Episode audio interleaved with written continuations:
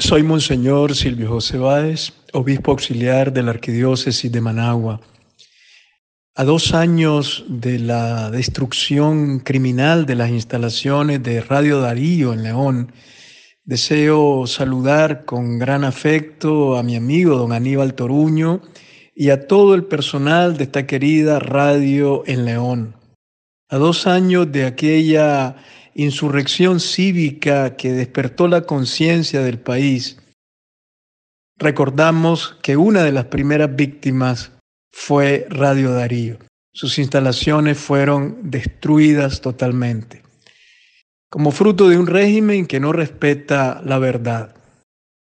Quiero saludarles y desearles lo mejor en el futuro y agradecerles su compromiso por la justicia, la libertad y la democracia en Nicaragua.